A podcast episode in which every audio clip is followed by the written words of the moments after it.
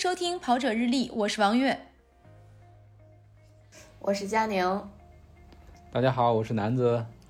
今天我们来聊一聊刚刚结束的宁海一百越野赛，佳宁和南哥都去参加了这个比赛，发生了很多的故事，然后让他们俩来讲。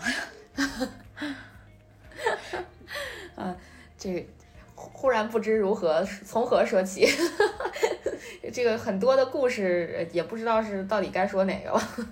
南哥说吧。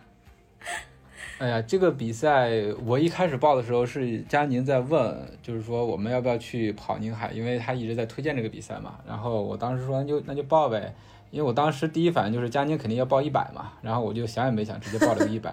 结果报完之后，然后回来一对，发现佳宁报了个五十，我报了个一百。后来想想啊，就就就那就这样吧，因为从上次跑完那个 T F 一百之后，也没有再挑战过一百公里，所以这次想再。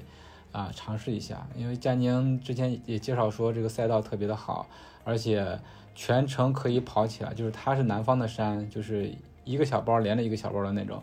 呃，事实上也是这个样子，就是它就是特别适合的跑。然后整体跑下来的话，我感觉，就是我的那个成绩，我跟之前的 T F 对比了一下，T F 它是说是一百公里，但其实是九十四。然后我看了当时的成绩，是我跑了二十三个小时多。嗯，然后这一次我跑下来的话，其实也挺慢的，跑了二十个小时零五十分钟，就将近二十一个小时。但是这个宁海的赛道是比 T F 要多的，它是一百零七点六公里，所以我整体跑下来的话，感觉，呃，其实从时间上从时间上来说缩短了，从距离上来说拉长了，感觉自己还多少有一点进步啊。我觉得是。挺大的进步的吧，而且我觉得 T N F 理论上来说，虽然它这个九十多公里好像可跑性听起来不如这个宁海强，但应该它防火道比较多，所以它其实也不难。嗯，那这样比的话，我觉得宁海你的成绩应该是好很多，就好很多，跟我赛前。预测你差不太多，因为其实赛前我对南哥有两个预测，第一个是我觉得他十八个小时前后能完完赛，然后后来呢，因为国庆期间我俩 PK 了一下这个这个就是 Apple Watch 的这个这个竞赛吧，然后结果他在赛前就把自己搞伤了，所以当时我就心想，估计南哥得二十个多小时能完赛，就大概二十左右吧。呃，然后在我跑五十五的这个路上，我还在跟呃认识南哥很久的一个朋友，我们在聊天儿，就猜南哥大概多长时间完赛，跟我猜的这应该是差不多准。我我当时的想法就是，呃，南哥只有两个结果，要么就是在二十小时左右完赛，要么就是退赛。因为因为当时预报的是第二天会有雨，就是比赛是周六嘛，然后预测是周日会有雨，所以。这个有有雨的宁海，我是经历过的。我我实在是非常非常这个刻骨铭心，非常非常害怕下雨的宁海赛道。就我之前也在节目里讲过，我说宁海的赛道对于我来讲，就不下雨还比较初级，就是入门级选手的这种这种难度吧。如果下了雨的话，那就是世界级难度。这是这是这是我的这个我的这个体会吧。所以我当时听说第二天可能会下雨，我就觉得如果南哥在二十个小时左右搞不定这个比赛的话，可能就要退了，因为确实很艰苦。如果下雨，最后第二天下雨了吗？下了，但是不是很大，对，不大，也是对对。但是我觉得下雨这个事儿对我和佳宁可能是一个难度，但是对于南哥来讲呢，毕竟是老户外，为什么他想都没想，也没跟佳宁商量，自己就报了一百？这个就是一个老户外的选择，而且南哥中间差点退 赛，不是因为下雨，是因为到四十公里处的时候膝盖受伤。啊，对，是的，就是，呃，我觉得国庆中间受伤对这次也是有一些影响吧。我一直在担心我的膝盖会出问题，就是，呃，果不其然，在四十公里的时候，我的右边的膝盖的。那个腿窝那块儿，就是只要一下坡，就是坡度稍微陡一点的话，就是走一步疼一下，走一步疼一下，然后整个就特别就是对我对于我下坡的速度来说是特别有影响的。就是跟我在一起跑的小伙伴，一般情况下我都在上坡或者平路的时候会在前头，但是一到下坡的话就被甩到后面去了，然后只有到到了坡里之后，然后开始追，然后这一个情况一直是持续到了八十公里，就等于我的膝盖前前后后一直疼了有四十公里。我想说，南哥本身这个上坡就很强，所以上坡超人是很正常的。呃，也还行吧，就是这次总体跑下来，我感觉我其实还是可能其他的选手都变强了，我真的变弱了。因为像以前我跑比赛的话，前半程我都会一直去超人的，然后这次的话是会一直会被别人超，就看后面的那个就是官方的统计也能看出来，就是我几乎每一个 CP 点，就前半程啊，几乎每一个 CP 点，呃，就会掉个十十名。这样的这样一个速度往下掉，嗯，一直掉到了后面，就八十公里之后，膝盖恢复了之后，才会就是偶尔一个 CP 点过了之后会超那么几个人，对，嗯，哎呀，这个这个超人和被超，其实在比赛里边是一个比较怎么说呢，比较正常的这么一个事情。但是我不知道你们有没有发现，就任何一个比赛，其实如果你全程。速度就是比较正常的那种，以不止一一直掉速的话，那你周围的那个人，不管是你超了他，还是他超了你，到最后大家到了这个 CP 点，其实永远都是那几个人，就是不太会有更多的这个新人出现，除非你后程加速，就是或者说你你掉速掉的很严重，不然的话陪伴在你身边的永远是水平差不多的，其实一直都在一起跑。对对对。没错，只不过是大家说，可能这波人里头有些人他可能上坡强，那他上坡超了你；有些人下坡强，那也就是就这种互补的情况下，就大家在互相超越。其实永远大家都是保持在一个匀速，最后到了终点，可能成绩差不了两三分钟。就我觉得是这样，就因为，呃，我我跟南哥跑的不同组别嘛，南哥跑的一百公里，我跑了五十五公里，然后五十五公里我是和。呃，就刚才说到的，呃，跟南哥很熟的一个朋友，我们俩在前基本上前四十公里左右就一直都是结伴一起边聊边走边边跑 的这种这这种情况吧，我就不太好意思说跑，因为确实没咋跑。呃，然后呃，我们我们就在聊，就说其实大家在不停的互相超越，就一会儿你超我，一会儿我超你，但到最后就进了补给点都差不多，而且就是经常是比如说下坡被超了。然后马上就要到补给点了，一到补给点儿，就可能比如说全程呃比较匀的人，他到补给点拿个东西吃了就走了。然后那个冲的特别狠的，他在补给点又休息的时间长了，那大家就把这个时间拉成了一样的，就是这是我们在比赛里面去探讨的一个问题，确实挺好玩的。所以其实不管你是超人还是被超，放平心态就好了。不过佳宁很谦虚啊，佳宁这次是女子。五十五公里组的第十九名，二十二十，虽然没有站台，啊，第二十名，虽然没有站台，但是这个成绩也相当不错了。啊，对对对，绝对是超出我的这个预期了。因为我当时跟朋友聊天，就我们我们定了一个目标嘛，就说比赛不能太佛了，还是得定个目标，定个目标说大概九个小时以内完赛就行。最后反正是超额完成了。嗯，怎么说呢？就是这是我第三次宁海了。我前两次都跑了一百公里，但事实上，呃，我其实相当于是完成了宁海的三个组别。我二零一七年的时候是完成了七十公里，因为当年台风比赛提前终止了。我本来报一百公里，结果到七十公里，这个比赛就结束了，我就被迫完赛了。呃，然后二零一八年呢，我是带着一小伙伴，他给我当一个全程的这个兔子吧，算是，然后呃勉勉强强完成了一百公里。今年就其实不想太辛苦，所以就报了一个五十五，也没有提前跟南哥讲。但是我总觉得我好像跟南哥提起过我的这个观点，就是我我可能未来一段时间除了香港一百之外，我不会再跑别的一百公里，最多跑个五十。可能之前的那个崇礼七十公里都已经是我的这个。极限了，而且那个七十跑完之后，我也一再的强调说，我不要再跑五十以上的这个距离了，真的太煎熬了。那宁海能去三次有什么魅力？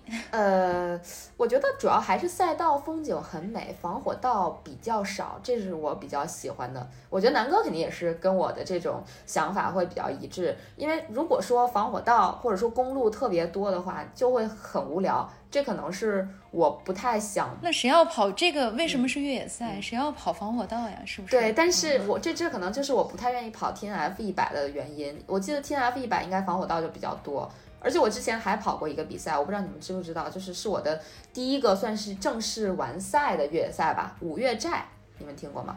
就是在河河北的一个比赛。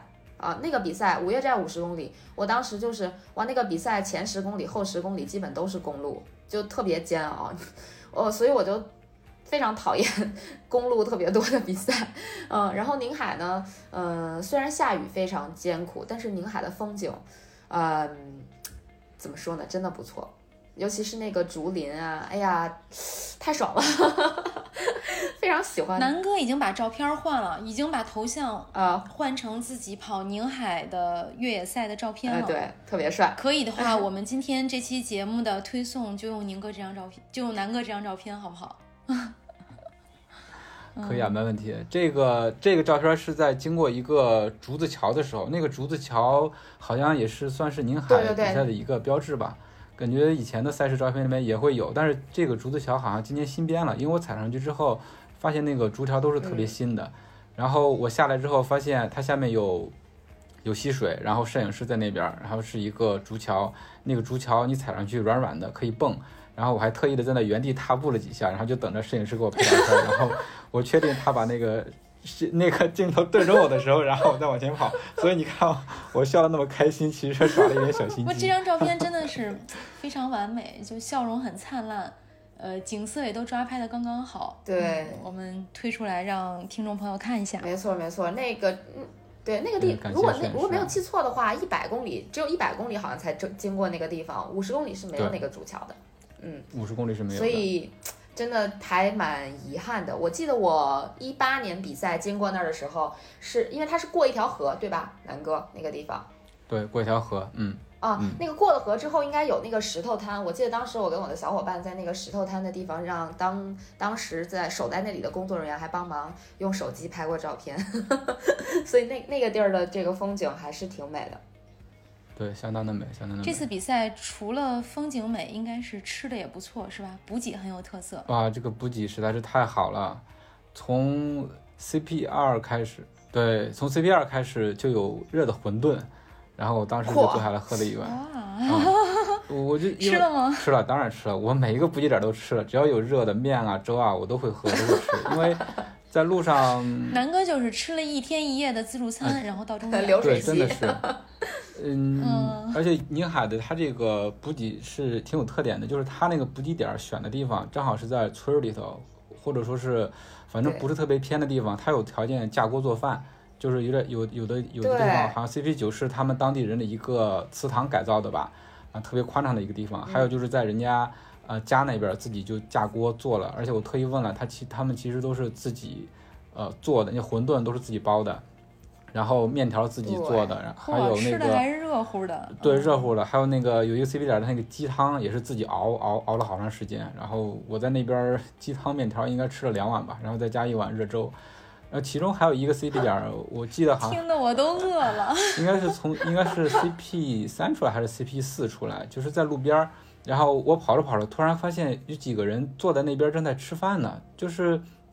感觉他们好像是在下馆子一样，就是在门口，然后有一个桌子在喝粥，然后上面摆了几个菜，然后我就很好奇过去，然后那边跑友就招呼来坐下吃点再走啊。我说你们这点菜还是怎么的？他说不是不是，就是这边的几个婆婆，她们每年在这个比赛，对，也不算私补吧，他们这这几个婆婆在那吃过是吧？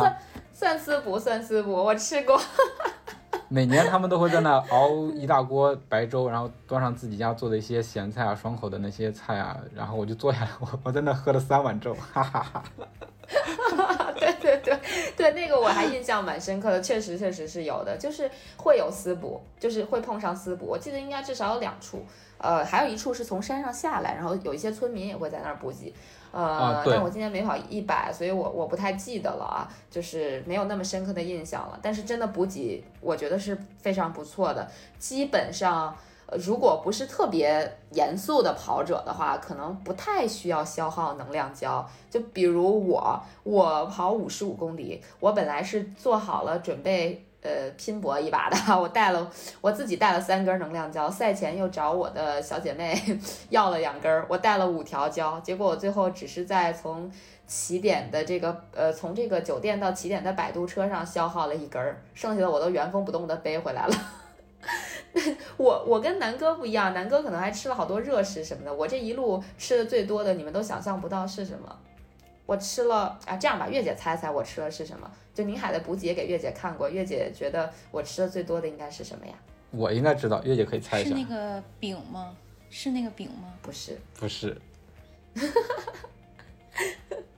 嗯，难难为月姐，我我说吧，我我吃的最多的是他当地补给的那个橘子，我大概吃了哦，我吃了可能我少说也至少吃了有二十个。因为 那个五十哇 五十公里后面四个 CP 点全部都有橘子，而且我记如果没记错的话，只有 CP 九那个峰山那一站它是橘子没有包的，其他所有的 CP 点它的橘子都是包好放在一个盘子里的。我就是直接拿的，我基本上站在每个 CP 点光吃橘子，至少每个 CP 点我都要吃三到四个。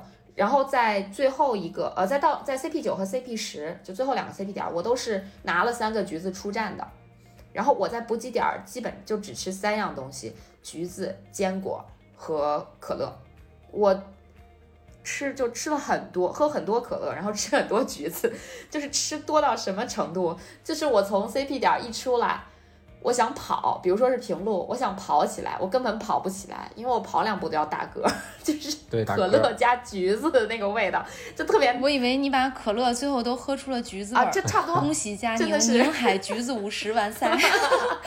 对对对，橘子可乐味儿的，真的。那个橘子真的好吃，我没敢多吃，但是每个 CP 点都会拿个一个两个放嘴里，那个特别甜，特别爽。这还没敢多吃，每个 CP 点我都吃了一个两个。对，不是一个，不是十个越聊越饿，是一半两半。所以明年我跟你们，我一定要跟你们一起去吃自助餐。来啊来啊，真的特别棒！我觉得就是那个橘子刷新了我对。当地这个水果的这个认知真的非常好吃，而且我到最后一个 CP 点，其实我已经不想就是在站里面多停留了，所以我就基本上是吃了两三个橘子，然后又拿了两三个橘子塞到了我那个短裤的腰带里面，就是我的短裤是自带那种呃腰包功能的，所以我就塞了橘子在我的腰包里边，然后边走边吃，到了最后剩可能有一两公里的时候离终点。我就想，我说这个橘子我现在还没吃到终点，这个腰上有几个鼓鼓的这个橘子包，就感觉像是打网球的，有点不太雅，我还是给吃了吧。所以我就一边上楼梯一边扒橘子，人家都在那儿跑，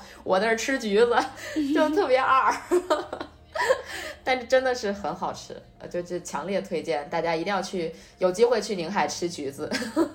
嗯，纠纠正一下，我那个听起来真的，我那个我那个橘子不是一个两个，而是一半两半。对，我也不敢多吃。一半两半是吧？因为中间南哥还是非常克制的。因为因为中间肚子肚子一度出过一点点状况，所以我不敢吃太多凉的。呃，还有好多就是肠胃不太好的朋友，他们会注意就是不吃水果，因为万一吃凉的肚子不舒服就不好了。没错没错。哎，前两天有一个新闻，你们俩看没看？管尤胜因为闹肚子错失了一场马拉松的冠军，他自己还在朋友圈里边转发了这条新闻。对，所以比赛的时候，像佳宁还是挺猛的，什么橘子、可乐，我当时一直没回答，我就是想肯定是冷食，对，嗯，凉食，佳宁都敢往肚子里塞。嗯 但是其实大家要参加比赛还是要注意。对，你像我们赛前吃吃面的时候。就是因为到了宁海嘛，毕竟是靠海边的，听说海海鲜还不错，我就特别想点他们那边海鲜面，有蟹呀，有什么小黄鱼啊之类的，但是还是忍了一下，就点了一个普普通通的牛肉面。对，主要是被那个赛后可以吃，被制止了。对，被制止了。对对对。这次比赛还有一个特别好玩的一点，就是男子冠军和女子冠军。他们都是连任的，就是今年的男子冠军就是去年的男子冠军，对，今年的女子冠军呢也是去年的女子冠军，但是他们的成绩。都提前了，打破了自己的赛道记录。没错，我觉得还是跟是不是跟天气有关。我不知道去年的天气啊，但是今年天气真的是蛮好的，尤其是跟我去参加过的一七年和一八年相比，天气真的好太多了。一七年的时候是全程下雨，因为台风嘛，雨还挺大的，从开始在下雨，一直下到最后。然后一八年的时候虽然天气蛮好的，但是有一些热。就是它会有太阳晒。但今年基本上就温度，我觉得特别好，就因为我是全程都是白天嘛，我跑全程都是白天，所以就感觉温度很好。虽然有一点点晒，就有时候有会出太阳，但大部分时候都是阴阴天，以及钻小树林儿，所以就是小凉风一直吹着，就觉得哎，这个体感温度特别棒。嗯，然后全程都又凉爽又没有下雨，对，全程跑的都很舒服，就是我是这种感觉，啊。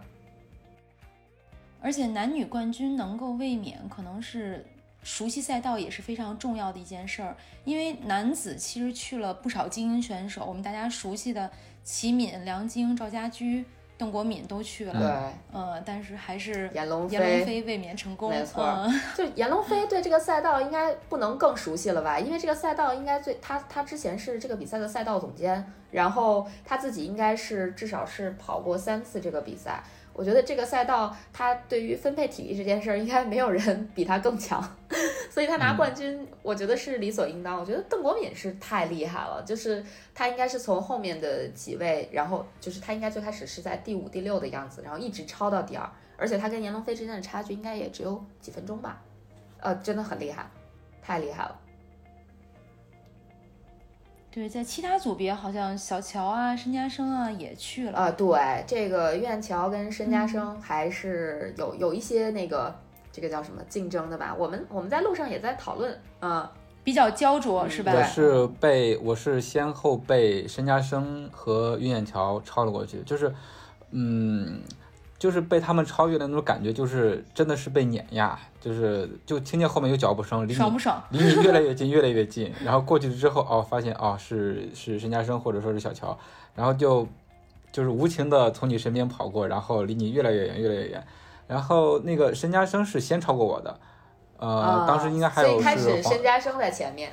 后来远桥才超了申嘉生，对，应该还有黄彦斌吧。最后的结果应该是岳桥，岳岳桥在最前面，然后申嘉生第二名，在他们那个组别应该是 C N H 组别，第三名是黄彦斌。对对对，没错。但黄彦斌的成绩就跟深深差了很多了，应该是，嗯。嗯，就五个多小时了。当时申嘉生超过我之后好长时间，我过了好几分钟吧，然后那个小乔才超过我的。当时我在想，就是，嗯，他们俩差距其实还挺大的，我就想那申嘉生应该是稳了吧。结果到后来看结果的话，还是小乔超越了，嗯，超比申嘉生快了有六六分六分钟吧。对对对，因为我们在过，我忘了四分钟，呃，快了四。对对对，我们在忘过哪个过，好像是我们五十公里过 CP 八，就是大概二十九点五公里的时候，呃，当时我们就聊天儿，我跟呃老熊聊天儿，就一起的这个小伙伴聊天儿，我们俩就猜说到底是申家生会赢还是苑桥会赢，呃，我们俩都觉得可能还是申家生会赢，因为当时。过 CP 八的时候，就过三第三个 CP 点的时候，应该还是申家生领先，说是申家生可能是两个两个半小时还是多少过了 CP 八，然后我们当时就觉得，嗯，应该还是申申会赢啊，没想到最后这个小乔后程发力赢了申家生，还是挺挺激烈的吧？姜还是老的辣，小乔也算老将了，嗯，对对对，真的很厉害，嗯，我们这个保持巅峰。对我们普通选手就只能仰望了，真的完全追不上。我们还在想说，其实基本上大众选手的完赛时间平均应该就是他们这些精英选手完赛时间的二倍。就是，对对对，就比如说像苑桥，他四三八四小时三十八分完赛，那大部分人可能都会是在九个小时，呃，九个多小九个半小时左右吧完赛，基本上是这样子，嗯。我看也差不多，就是我有一个呃，对我我我们有一个小伙伴，他应该是第一次参加五十公里组的比赛，他最后应该就是九个半小时左右完赛的。严龙飞是十，嗯，严龙飞是十个小时，我是二十个小时，这就是差距。对，这就是专业选手和我们这些普通普通人之间的差距，真的是不能比的。哎，但是这个比赛听你俩聊，就是不管是风景还是补给，以及被精英选手碾压的过程，其实都是非常美好的啊。就整个比赛跑下来，我就觉得特别的美好。就是我我我就是努力的想记住，就是每一段之间发生的一些事情，但是我发现我现在这个记性实在是不太好，因为过去之后可能，呃，到了 CP 四、CP 五，然后 CP 一到 CP 二之间的事儿我都快忘了，但是整体感觉下来的话就特别的好，就是一开始从那个小学出发，我觉得在小学里面那个感觉特别好，因为多长时间没有进小学了，然后大家。在出发点的时候，那时候还都挺冷的，然后那个教室也打开了，让大家在那边去休息或者等着出发，然后就感觉像回到学校一样，只不过里面坐了一群就是跑步的人，就是大家感觉都突然之间变大了，那个感觉就特别好。然后比赛一开始的时候就慢慢开始跑，跑完就开始上山，上山之后就是南方，呃山区的那种路啊，就是跑着跑着，然后突然要过一个小溪，然后你再往上跑的话，会经过一片一片的竹林。然后周周围的那个就道道路两旁的那个那个草会伸到路上来，我就特别喜欢那种感觉，就是我就故意的会就是擦着那个草过去，就是那种感觉，我觉得是真的是跟那个山野就是有一种亲近吧，那种感觉特别好。对，是我就像一个孩子一样，就好像回到了童年，在山野间玩耍的感觉。对，是。其实。宁海的赛道真的可跑性太强了，就是基本上高手是可以全程跑下来的，太厉害了这种。对，佳佳宁一直说这个可跑性，就是我觉得这个事儿吧，呃，也好也不好，因为什么呢？因为为什么大家喜欢跑越野？因为越野你这个上坡的时候，你有理由可以停嘛。但是你这个比赛可跑性太多的话，你就不好意思停了。其实确确实是，它即使即使是上坡的话，也是那种比较缓的上坡。就是如果说你实力够的话，真的是可以跑起来的。就是很多路段，尤其到最后，我看到那个坡度，我是觉得我自己是可以跑起来的。但是真的是实力不济，只能是走。就是如果说我的实力能再提升一下的话，我觉得全程跑下来，这个成绩还能再提升不少。嗯，也也不至于说全程跑，但是确实是好多平有有好多比较平的路，就平的那种山里的路是可以跑的啊。如果说就就普通选手来讲，如果能在平路上也去跑一跑的话，呃，成绩提升应该还是非常大的。我我我我的感觉是这样，就是呃，因为我们大概就是我这边五十五公里前四十公里的路，我们都是上坡，呃，我跟着朋友压着心率上坡，然后下坡。呃，就是属于那种我会冲下去，然后冲下去之后再慢慢跑一跑，然后等一等朋友，然后平路我们两个人就聊一聊，一一路聊到大概 CP 九，呃，对，呃，应该是聊到 CP 九吧，聊到 CP 九之后还剩下比赛还剩下十四五公里的时候，十五六公里吧，然后我就跟我朋友说，我说，我说要不我就先跑两波。要是你追上我的话，我我我会觉得很打脸的。我说你不要不要嫌弃我，然后我就我就我就飞了，我就起飞了，我就我就开始跑啊。我最后所以最后的大概十五公里，我应该是基本上算是除了上坡都是全程跑回去的，确实是可以跑的。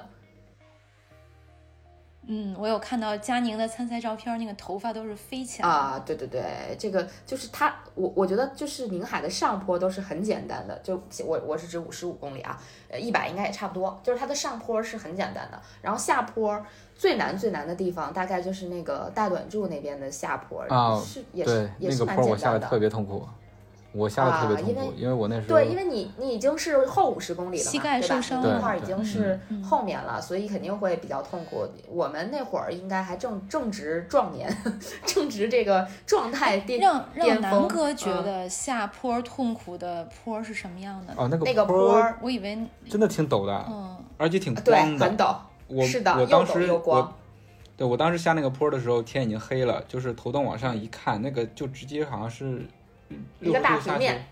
对，一个大平面，然后我都不知道从哪下脚。大平面，嗯，但是但是，因为我看南哥也有带杖，嗯，我带了，我从 CP 几，我从 CP 几出来开始，我从 CP 三出来应该就带杖了，就就是上坡也用杖，下坡也用杖，因为用杖还是会省很多体力，尤其下那个大陡坡的时候，我都是先拿着杖去试探一下，然后再踩下去。嗯，对对对，当时天黑了，而且是稍微有一点点雨，我怕如果说我。在那种坡，如果摔下去的话，可能可能就站不起来，会比较惨，就是轱辘下去。对对对，会会会比较惨，会比较惨。那个那个大本柱，那这种路段如果要是，比如要南哥要带我下去的话，那怎么带都没法带，是不是？这必须自己用杖下去，有点难。咱们就屁降吧。对，只能屁降，真的是滑滑梯滑下去。对对，其实其实这点是要说的，就我觉得宁海的赛道带杖会有很大的帮助，但前提是你会用。我就是不会用杖，所以我全程都是杖在我两侧别着，我连拿都没拿出来。呃，但是因为我是五十公里嘛。对，我是五十公里嘛，所以就是我我对那个下坡的感觉没有南哥感受那么强烈。我基本上所有的下坡能能跑，我是全部都跑了的。唯一一个可能停下来没有跑的下坡，是我看到我前方的一个女选手可能冲得太狠了，就摔倒了，她在地上打了个滚儿，然后被救援搀起来了。我当时以为那个地地方特别滑，然后我就停下了，就是我在坡上停下来了，你知道吧？在跑的时候停下。然后走下去一看，哎，好像也没事儿，也不知道为什么他就他就摔摔在了那里。呃，我大概可能唯一一个停的地方就在那儿。然后最逗的是，我下坡就疯狂的冲了下去，然后跟我一起的就老熊，他就说我，他说你冲那么快，你膝盖不会痛吗？特别逗，哎，真的就是跟这次跟老熊一起跑，大概就是前面四十公里就又笑又说的，真的特别好玩，就有有人陪你聊，就真的挺有意思的。特别好玩儿。我刚才说有账的问题，有账真的太好了，因为嗯，最明显的是我大概跑到从 CP 九出来，呃，应该是呃对，从 CP 九出来到那十公里，有一个人他在我前面，他一直是用账的，就是就是基本上平路，然后下坡和上坡他都拿账，然后我下坡就能很快的超掉他，而且能超他很远，但是一到上坡，他很快就会把我超掉。就是因为他用账非常快，用账用的就真的是非常快啊！到最后我超掉他，可能对，可能是因为他他可能没有劲儿了，然后我我就把他超了，就因为我还能跑，他已经平路跑不了了，他只能继续用杖那种怼着快走，但是我是用跑的，所以他没有超过我。但是他用杖真的特别快，而且我发现全程我超过的选手大部分都是用杖的，而且都是那种用杖怼上坡怼得非常快的。哦，我看着特别羡慕，但是因因为我不会用，就是我我那个杖对于我来说，它就只能是在下雨天泥泞赛道的时候当拐棍儿，别的时候都都不会用，啊，我就觉得挺遗憾的。也许可能会用杖还能再快一点儿。对，应该能再快一点。我也不知道我自己是属于会用杖还是不会用杖，反正我是能感觉到我上坡或者下坡的时候是会借到那个杖的杖的力，就是对我还是有一些帮助的。但是就是在跑的时候吧，这个杖就有时候就很纠结。你个平路的时候，我不会像别人那样，对，就是跑的时候还拿那个杖在两边杵，就是我我会把杖翘起来。就是拿杖这个事儿吧，我也不知道怎么回事，可能跑百公里的时候，这个心里有一些特别奇怪的那个执念。就是我收账的时候，我把两个账拿在一个手里，然后我必须要把两个账并的平行，不能让他们交叉。我强迫症，我总觉得 是有点强迫症。有时候我觉得那南哥，你上升是处女座，他他一他一交叉，我就觉得会晃。他一晃的话，我就觉得我跑的不稳，所以就有那么一点小小的执念。可是南哥你自己也晃得很厉害呀。啊，再加上账，其实不更晃啊。嗯，负负得正了嘛。对，但是用杖其实还有一个还有一个问题，就其实我这一路也怼了好些人，就是很多人用杖在他后面。就后面的选手离他很近的时候，他用杖的时候，杖尖儿他不用杖的时候，他杖尖儿是冲后的，这个其实是不太好的。理论上你在不用杖的时候，如果你后面有人的话，你的账尖应该是冲前的，因为你冲前你是可以控制说你对前方的人是不是有威胁的，对。但是你对后面的人你是无法控制威胁的，所以最开始我是没有说话的。后来有一个选手，他他应该是两次或者三次怼了老熊，就怼到已经怼账尖儿已经怼到老熊了，然后老熊跟他讲说。兄弟，你这个账账尖应该冲前，然后于是我在后续就也很渐渐的碰到一些账尖冲后的，我在超过他的时候，我都会跟他讲一句账尖要冲前这样子。另外就是就是我觉得我这场比赛还挺刚的，好好多人就是比如说他在超车的时候，尤其是道特别窄的时候，他超车是不会给你任何提示的，就嗖的一下就要从你身边超过去，我觉得这样也是特别危险的。你当当那边是悬崖的时候，你这样。这样做的话，真的对于对于很多就水平不是很高的选手来讲，就真的很危很威胁很大。所以我我基本上就听到后面有人，我都会喊一句，我说你们要超车说话，就就不然的话，我真的有点害怕，尤其是下坡，有时候他嗖的一下。所以其实有很多跑步礼仪是应该普及的，对，就很多人不知道，他们参加这个比赛，但是他们对跑步礼仪并不熟知，嗯，他只是按照自己的方式再去跑。对对对，反正我觉得。理论上来讲，就是站在我的角度，我觉得超车还是应该说个话。呃，虽然我超车也翻车了一次，就是就是这次确实也翻车了一次。我在最后那个 CP 点往终点去的这个这个小路上，因为那个路也很窄，而且跟很多二十七和十二公里组的选手碰到了，然后他们很慢嘛，然后我要我我那个时候是一直在跑，想超过他们，所以我一路都在喊借过。我基本上最后那十五公里，估计喊借过喊的嗓子都哑了，就一路借过。然后有一个 女选手给我让道，她可能不想往那个就是另外一边，可能看起来像是悬崖的地方让，她她往。就是树丛里让，结果她一给我让，她就这个掉在了荆棘丛里面。我我真的还蛮不好意思的，所以我就停下来帮他把他给揪起来了。他那个胳膊上也扎了好多刺儿。其实我也不知道是不是因为我喊借过或者怎么样，他他摔倒了。呃，但但确实也有有点危险，就是确实是扎了很多刺儿。嗯，可能他没注意到旁边的。在越野跑中，这个嗯，对对，这个安全性啊。但是可能正是因为这样，就因为越野跑特别虐，因为你们俩在去享受赛道的同时，这一周我接了很多线下的马拉松比赛，都是路跑。有一个做路跑赛事的小伙伴就跟我说，说月姐等忙完了这一阵儿，我们去跑一个越野赛。后来我说为什么呢？他说，因为我想要虐一下。对这个越野赛，嗯，虐一下也当放松了。是的，就是我回来是想这个，这个，这个，我们我们之前在节目里面我也说过，就是我们能够安安全全的完成一个越野赛，真的是还蛮幸运的。就这次的话，我可能就滑了两下，就全程没有摔跤。但是我看到会有其他的选手就是摔啊，或者说是受伤啊什么的，其实也是蛮不幸的吧。因为我看到有一个有一个女生，可能一开始。呃，好像就 CP 三出来吧，也也是冲的挺猛的。然后他是在一个小河的边上，然后呃眼瞅着他就冲了下去，冲了下去，他很快就爬了上来，但是那个膝盖那块儿就已经破了。就虽然没有月姐那次摔的那么狠，但是我眼瞅着她那个血已经已经已经已经出来了。就对你想那个是比赛哗哗流血，刚开始没多长时间，然后就受伤了，然后到后来那个。呃，换装点的时候我又碰见他了，我就很奇怪，他中间好像没有怎么处理，到换装点的时候就是认认真真处理一下，他整整体跑下来还是蛮痛苦的。对，我觉得就是真的要注意安全。就我这个撞树这件事儿，应该也在节目里面提了 N 次了。所以这次我跟老熊一起跑的时候，我一路在跟他讲，我说看见树你一定要提醒我，我不想再撞树。然后我这一路都对我跟老熊跑这一路，其实一共就聊俩梗。第一个呢就是撞树梗，第二个梗就是我。只要是看到爬升，我都会跟他问他，就说这个爬升大概有多少啊？然后他告诉我之后，我就会换算成三峰。后来老熊就说我你是得了三峰综合症吗？怎么什么都要换算成三峰？我我现在也有一点这种。刚才你们说用 杖的时候，我就说那要不然下次我们三个人就都带杖去三峰，好好练一下怎么用杖。哎，我发现北京去的跑友都拿三峰做比较，就跟我一起跑的小伙伴也是。对，就是呃到了 CP 七到 CP 八。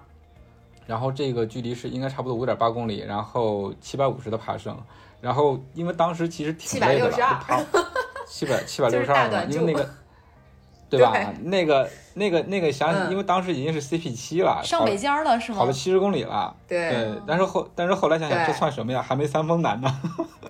心理建设。对对对，是没错。对啊，刚上到北尖儿啊。对对对，就用北尖儿比，所以我这一路都是在在跟那个老熊说，我说啊，这个这个这个爬升才是北尖儿的多少呀？一会儿上去了，然后一路都在鄙视这个南方越野赛的这个小山包，说根本就不是什么没有难度。哎，所以你看，在北京的。在在北京的朋友拿三峰来做拉练，真的是有效果呀，是吧？从心理上我们就可以战胜嗯这个赢了其他的越野赛。欢迎南方的小伙伴来北京体验北京的三峰。哎，对对对，体验我们的秃山。对，但咱们这个山上真的是没什么风景啊，就从石头缝上冒出几朵花来，南哥还一直在拍照。啊，你要去用你的眼睛仔细去发现它。其实你看三峰，其实每对啊，我们从一直从四月份一直跑跑到八九月份，那它每一个季节每次去都有新的惊喜嘛，有不同的小花啊、小草啊、小虫啊，都不一样。对，都不一样。现在去是不是上山就什么都没有了？现在应该可以欣赏秋色呀，对，可以看红叶。对呀，还是可以的呀，只是说现在比赛季很忙了，没太多时间去了而已。但真的是，这个三峰拉练太有用了，不管多慢都有用。我觉得。南方赛道这个爬升，如果你爬过几次三峰之后，你就不会觉得它这个爬升是爬升了。当然，我是指像宁海这样的相对简单的入门级赛道，我不能说江南之巅那种爬升特别多的赛道，那个咱不能比啊。但我觉得就是作为入门，对对对，作作为入门级赛事的话，我觉得爬爬三峰再去爬其他的这些入门级赛事，一定会觉得很轻松，嗯，亲测有效。嗯，非常欢乐的比赛，我们就聊到这里。今天的推荐，南哥推荐一个不一样的。平时他总是给我们推荐书啊、app 呀，然后大家都觉得他是一个学霸的形象。今天南哥来推荐什么呢？南哥说：“行，那我们既然去了宁海啊，就给宁海就推荐一个宁海当地的一个小馆子吧。这个馆子也确实不大。这个是我们呃几个小伙伴去领完物之后，那天晚上是去吃了一个面馆。”它它的名字叫桥头湖海鲜面，对我们呃应该是佳宁搜到的这个店嘛，我不知道他以前去没去过，对对对，我们几个就没去过没去过，我这次第一次去，嗯，我们就去了，去了之后，我想因为它那个店面也不小，也也不大，就看着好像就是一个很普普通通的一个面馆，但是进去之后发现，好像我们进去的那个时间点，那几桌全都是过去跑步的，有每个人都戴着手环。对吧？而且聊的都是那个跑步的事儿，我就感觉那个氛围好像好像就是到了一个跑者聚集的一个面馆一样。然后关键那个 面，那个面也还不错，就是虽然说就刚才我说的，我我只点了一个，嗯，对我点了一个牛肉面，但是他那里面还有很多的很多的海鲜面，就比如有螃蟹的呀，有佳宁点的什么小黄鱼的，佳宁也是。也是牛肉面吗？我也是牛肉面，也是牛肉面。我老熊呢？老熊也是。老熊因为来不，老熊点了海鲜，对他点的是海鲜面吧？对吧？对对对，老兄他来晚了，我是把那个菜单拍了拍了过去发给他，因为我们点的时候就是跟我们一起去的包包姐，就是一直瞪着我们说你们不能吃这个海鲜，就怕明天拉肚子。但是我给海鲜，给 我给老兄点的时候，老兄还没到呢。我说老兄你吃哪个？他说来一个小黄鱼。给他点了一个小黄鱼，嗯，看他吃的特别享受。其实小黄鱼面还好，对它不太容易。没有，它是小黄鱼海鲜面，就真的是非对，一上来之后那个海鲜好丰富，那个料特别丰富。我其实吃过宁波的面，宁波的黄鱼面，就是那种料都很足。对对对，差不多，差不多。而且它还可以加的，它还可以加海鲜的。就我我去的时候，旁边桌上有一哥们跟我说，你可以加料，你知道吗？旁旁边旁边那个哥们加了九十块钱的海鲜。哇，那得得多大一个碗啊？那个碗像脸盆一样吗？他可能是分波加的吧？对对对，我也觉得是。嗯，呃，特别后悔没有吃海鲜。海鲜面，嗯，但真的很好吃。因为我第二天赶十一点多的火车嘛，所以就没敢再去别的地儿去逛，也是一个遗对对，也是一个遗憾吧。嗯，我去吃了两次哦。嗯，那佳宁第二次有没有点海鲜面啊、黄鱼面啊？啊，我第二次点了他们说比较有特色的三鲜汤面，也是海鲜的，应该是，然后呃也也挺好吃的啊。这碳水没少吃，但这碳水里应该是有很多的海鲜，有很多蛋白质。对对，没错。我觉得我是比较那个激进的，我觉得我这几天在宁海基本上补出了一百公里的碳水，但只跑了一个五十五公里。哎呀，心有遗憾呀，下回再去跑个五十五，留一点遗憾。比如南哥没有吃上海鲜面，然后佳宁吃太多海鲜，然后 我明年跟你们俩一起去，然后我们到时候回来再录一期节目，必须的，真的值得一跑。这个推荐这个比赛，对对对，这。对，一定推荐这个比赛，我觉得这个 flag 立下了。我觉得宁海的可跑性真的很强，而且如果在不下雨的情况下，真的很适合新手，会体验会非常棒，不管是补给还是赛道都特别好。嗯，下雨的话就会艰苦一些，呃，但是应该也不会说难难到像江南之巅那种天空跑的那个难度，嗯，还是可以跑一跑的啊，基本就是这样。我们今天的节目就到这里了，感谢大家的收听。如果你觉得有料有趣，赶快订阅我们的节目，同时推荐搜索关注“跑者日历”微信公众号、服务号以及小程序，更多精彩内容等你发现。